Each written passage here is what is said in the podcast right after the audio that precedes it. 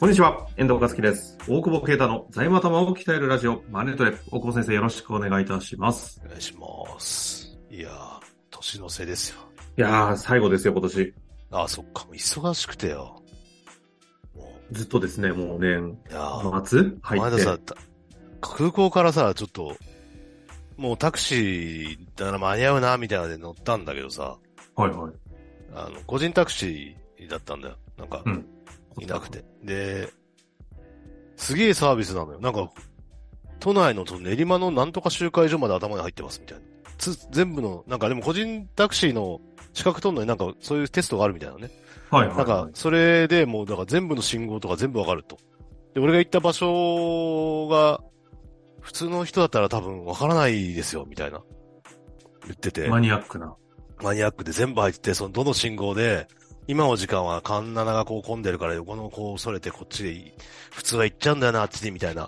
で、なんか。本当なの、それ。いや、それで、まあなんか元ホテルマンで、サービス精神が旺盛なんだろうね。ああ、ホスピタリティ高い。そうそう、それが外資に買われて、さ、なんかその、マスカレードホテルみたいなさ、お客さんの、言われ、ご希望全部この、あの、叶えなさいみたいなところで働いてたんだけど、それ変わっちゃったからやめてタクシーやって、だから個人タクシーは最最高のサービス業だと思ってます、みたいな。あ、じゃあ、ホテル的な。ホテル的に。コンシェルジュ的なタクシー、ね、確 かにね、すごいのよ、その、ここの、なんか急に加速したな、みたいな思うのとさ、あの、こ、ここ行くとそのまま、あの、加速すると右折できるんです、みたいな、次の信号、みたいな。まあ、それはすげえなと思った。それはすげえなと思ったんだけど、その道順すげええばって言って、えばってというかね、いや、俺ずっと Google マップ見てたんだけどさ、ね、Google マップもさ、 その同じ路線をさ、 示すのよ、別に。すげえかわいそうだなと思って、なんか、いやいや、で、でさ、ついて、まあ別に気分は悪くないよ、すごい頑張ってくれたからさ、うん、でもさ、カード使えねえんだわ。それが一番俺にとってサービス低下で、最悪のサービス。落ちですね。 で、しょうがないから現金持ってないから、あ、さ、もう、まあ、持ってたけど多少。で、なんだっけな、さ。ペイペイとか使えるんですよねいや、なかったよ。なんかもう現金って感じだった。ええー。で、3800円ぐらいで4000円払って。一番大事なところ押さえてないそうでしょ。で、そういうことなんだよ。い、 でさ、いや、お釣りいいですって言ったらさ、慣れてんだろうね、やっぱね。お釣りもらわない、あの、もらえるのにね。あああの、あれざますって言ってもさ、爽やかに帰ってったけど。全然ホスピタリティ問題だらけじゃないそうなのよ。そうなのよ。だけど、今度夜、さ、近くで飯食ってて、腰痛いからさ、もうタクシー乗る声じゃないんだけど、ね、そう、治んないからさ、雨も降ってきてちょっと止めたの。うん、で、乗った瞬間にさ、僕この辺詳しくないんでって言われて、いや、偉そうに言ってんじゃねえよって言ったらさ、偉そうに言ってないですって言われてた。いや、 もう、でもほら、どっかの弁護士みたいなさ、結婚その、その、その方が正しいですね。ちょっと、コミュニケーションとしては。 大久保先生にはそう映ったか、本人は。いやいや、すいませんとかね、ナビ入れますならいいんだけど、俺に道言われてもみたいな顔してるわけだよ。いやいや、お前乗せてくんだからさ、と思って。いや、もうナビ入れてっつって、ほら、け蹴ったりするとさ、忘年会シーズンだし、何年か前の某弁護士みたいな。そうですね、2、3年前にありましたね。ああったでしょだから、札幌でしたっけ俺は喋んないからナビ入れてって、また喋んなっつって。ナビ通り行けばいいっつっても、お前は。だいぶ行きと帰りのギャップのすごいギャップすごい。ネタじゃ、ほんと同じ日 だからね。 そうそうそう。お高いコタク。えいや、それコタクじゃない。普通だからや、あれじゃない。ない新しく、ね、若者でやってるからなかなか仕事できないんだろうなと。ああ、最近ね、多いですよね、若手の方。ナビ入れてくればいいよね、ルートがどうとか言わないで。いや、ほら、本当に。文句言わないですからね。ナビの方が正しいから、多分大体。ということでね、そろそろタイムリミットが来ましたので。 そうなんだよ。だこれね、10、12、3分で、これを聞きながらサウナに入るらしいよ。うん、ちょうどいいっつって。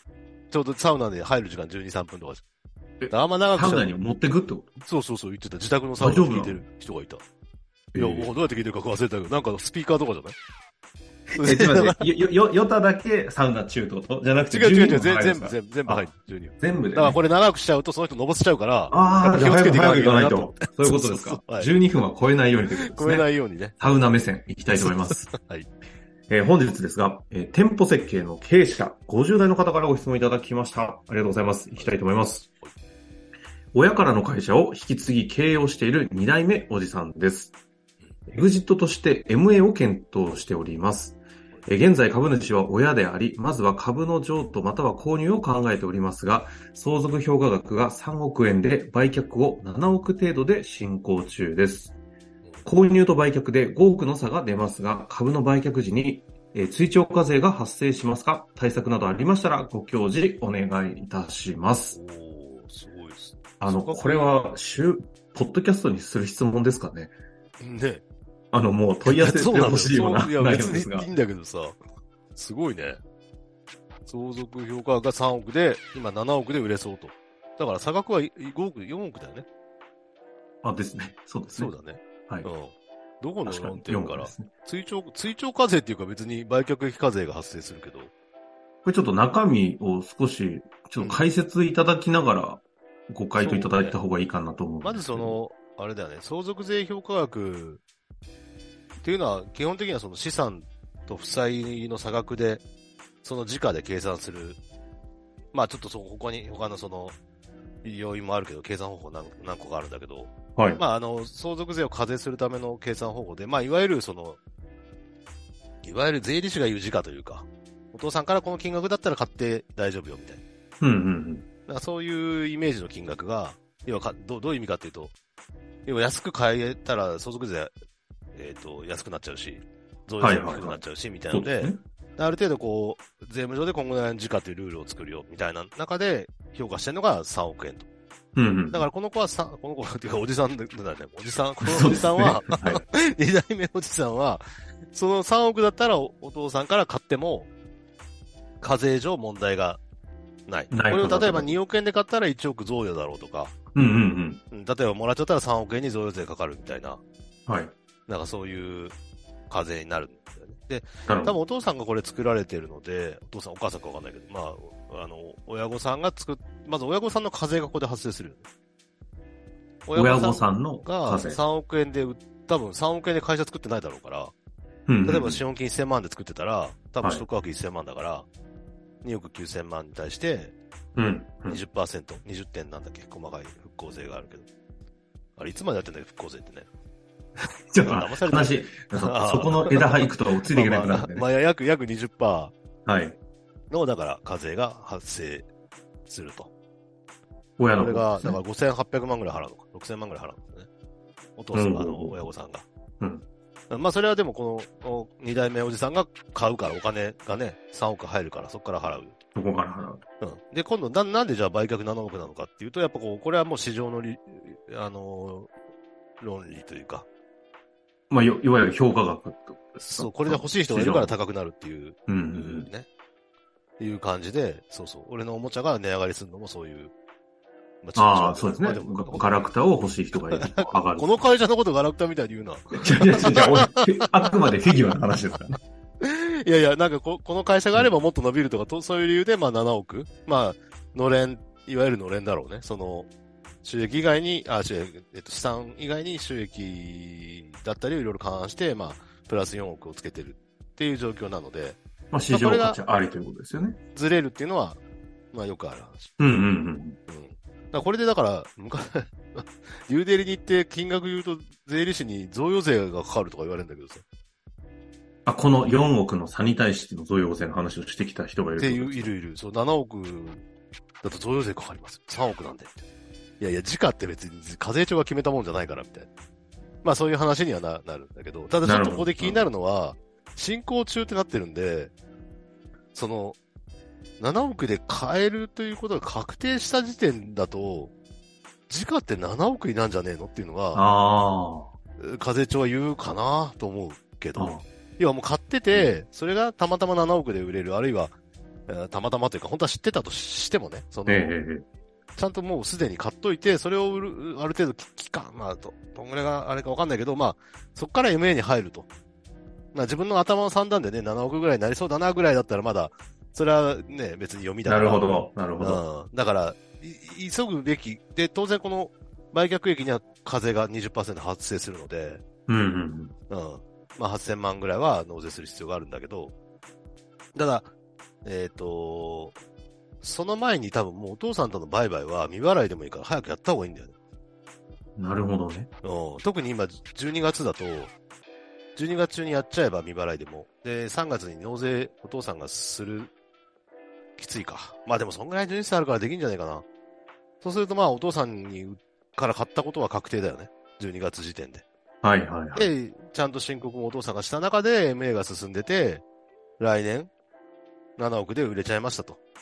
なるほどね。話の方順がいい番気がねす。る。うん。なんか、あーまあ、負けるとも思えないけど、相続税評価額。だから、相続税評価額ってあくまでそれこそ、その、つ財産評価基本通達とかで決まってるわけで、法律じゃないんだよね。だから、おー相続税のベースはあくまで時価だから、それこそタワマンとかの評価がさ、変わったりしたじゃん。タワマン、だから固定資産税評価額でいいよって言ってたから、タワマンってズレがあるからできるよねって言ってたうけど、んうんうんうんまあ、課税庁からしたら別に直だし、みたいな。それこっちが勝手に通達で決めただけだから、変えりゃいいんだしっていう、そういうノリだから。なるほそうそうどいう意味でね。ちょっとね、危険だよね。これマンションとかもさ、あんじゃん、なんか。あの、すげえ値上がり、ああうもうケツ決まってて、そこに合わそう、せて。ケツ決まってて、例えばその、なんだろう、今建て替えとかで、決議が取れれば、時価がば、今ボロボロなんだけど、はいはい、あります、栄養価格低くて、か、母ちゃんから、買いたくはないんだけど、これ、決議通って建て直したらめちゃくちゃ価値上がんじゃんみたいなうんとかは、やっぱりその決議前にやっぱ譲渡しとくべきだよね。なるほど。うん。まあそのそれ可能性がの順番逆だと、もうそれ時間のタイミングでもないのか。普通そういにう考こえとて。か。確かだから、そこはちょっと揉めるところになると思うので、そうね、早めの処理をした方がいい。いいね。に。ということですね今進。行まあ、中まずだから相続の方の処理をだからお父さんからの買い取りを。をもう早くした方がいい。はい。うん。これちななみにご質問いただいている、あの、大久保先生は逆に今、ちょっと注意だぞっていう論点を教えてくださいましたけど、株の売却時に、えー追徴課税が発生しますかという質問、あの、具体的にいただいてるんですけど、この点につあの、いて、追徴じゃなくて普通に売却益課税だよ。これ追徴課税がっていうのはどういう意味で、あれなんですかね。追徴を図らないってことですね追徴じゃなくて普通にその売却益には課税がされる。でここで言う4億の三利益そのうそうそうそう。対してのことですね。そうそう。お父さんはだから3引く1000万、3億引く1000万にかかるし、 2の億方はちゃんと3億で買ってれば、4億に対して4億に対して。かかると。でここは普通に売却益に対してのってことですね。そうそうそう。ただそれが、だから本当は違うだろうと、お父さんから3億で買ったのは安すぎんじゃねえかみたいに言われると、今度4億円の贈与の可能性が出てくるから、なるほど。多少慎重にやった方がここはいいんじゃないかなと。ということですね。思うね。ちょっと4億のね、それこそ。確かにリアル相談案件な感じだね。いや、ですよ ね。これを聞いた上で、 もしちょっとあるんであれば。でも年内だからね、ちょっと、ちょうど年内だから、もし動かすなら、個人はやっぱさ、歴年課税だから、12月中にやるべきこと、例えば贈与とか、ね、やっぱややるならやって3月にちゃんと申告するみたいなので、本当はもう,、うんうんもうね、今日は多分これ29日とか会だから、あんまりただこれ配信がが29なんで、そうすると年末大久保先生なくなりますね。問い合わせてきた場合はね。どうどうせないから大丈 あ、そうですか。ということで、29配信聞きましたら、ぜひ、あのそのままお問い合わせいただ夫。けれ ば。あと他の人、他のね、聞いてる方もね、今年贈与忘れ、ふるさと納税も忘れずにみたいなね。大ふ事るさなと納税も、まあ、あんま好きじゃないけど、ふるさと納税自体。まあまあでもね、少しでも、はい、頑張ってください。ということで、あの、お忘れの方は、ふるさと納税 の贈与とね、年末贈贈与与とと。終わってないものははい。あり処理していただくということで、終わりましょう。ありがとうございました。がとうございます。本日の番組はいかがでしたか番組では大久保携帯の質問を受け付けております。ウェブ検索で税理士カラーズと入力し、検索結果に出てくるオフィシャルウェブサイトにアクセス。